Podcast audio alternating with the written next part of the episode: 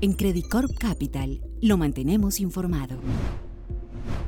Bienvenidos nuevamente al podcast de Credicorp Capital. En esta ocasión hablaremos sobre la inflación en Estados Unidos y los efectos que tienen para la economía mundial. En octubre, la inflación presentó una variación anual de 6.2%, que representa máximos valores en 31 años. Asimismo, la inflación núcleo se aceleró a 4.6% año a año, impulsado por los mismos choques de oferta observados en los últimos meses. La persistencia de los choques de oferta no solo compromete la estabilidad de las expectativas, sino que eleva la probabilidad de una mayor transferencia desde los productores hacia el consumidor final. En conjunto, la coyuntura plantea un desafío significativo para la autoridad monetaria. Para hablarnos de este tema, contamos con la participación de Diego Camacho, economista internacional de Research.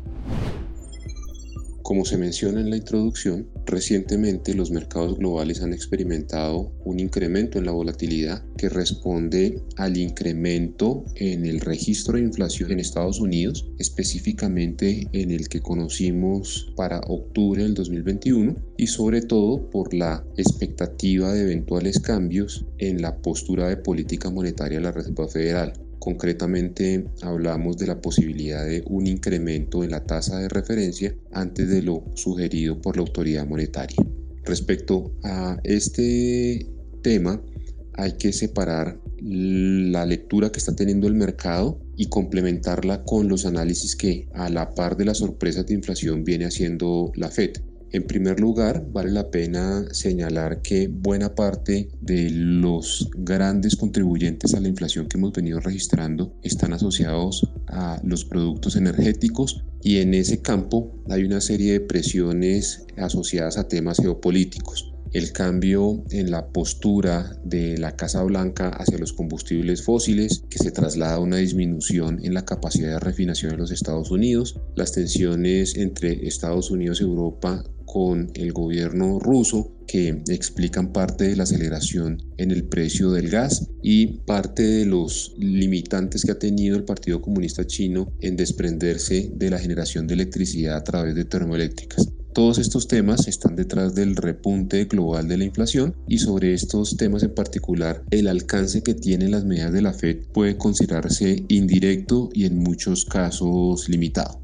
Por el otro lado, el mercado se cuestiona si la evaluación de temporal o el calificativo de temporal que la Fed le ha dado a las presiones de precios sigue siendo una descripción adecuada y ahí el énfasis desde la lectura de la Reserva Federal es el camino que aún falta por recorrer en la recuperación del mercado laboral. La relación más directa está asociada a que la tasa de participación del mercado laboral en Estados Unidos está dos puntos porcentuales por debajo del observado antes de la pandemia. En febrero del 2020, la tasa de participación estaba en 63.5 y hoy a pesar de que la tasa de desempleo está en niveles bajos, la tasa de participación está en 61.5. Este es un elemento que está detrás de la evaluación de temporal o el calificativo de temporal que hace la Reserva Federal. Habiendo mencionado como este contraste la evidente presión al alza de la inflación y el análisis que sugiere que los problemas en las cadenas de suministro,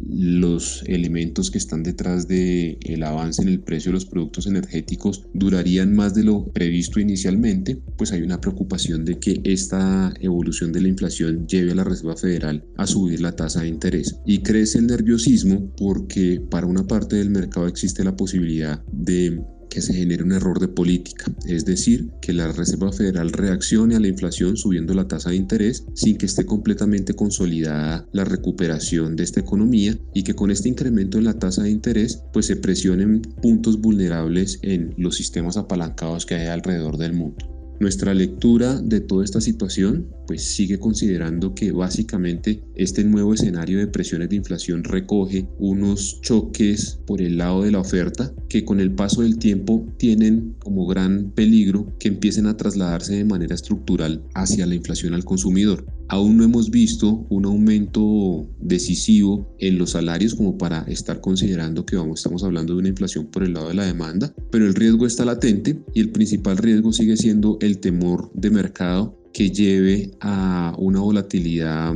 no deseada en los mercados globales. De esta manera, damos por concluido nuestro podcast sobre la inflación en Estados Unidos. Agradecemos a Diego Camacho por su participación y a todos ustedes por acompañarnos. Hasta la próxima.